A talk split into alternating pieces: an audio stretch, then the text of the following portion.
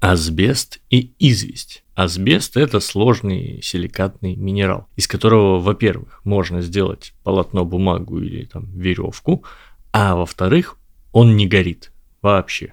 Применяется, соответственно, для создания всяких огнеупорных сейфов, несгораемой одежды или, например, в качестве непрогораемых фитилей для инвентаря жонглеров-фаерщиков, ну, которые крутят свои огненные палки. Асбест запрещен чуть ли не в половине стран мира, потому что он вредный и вызывает рак.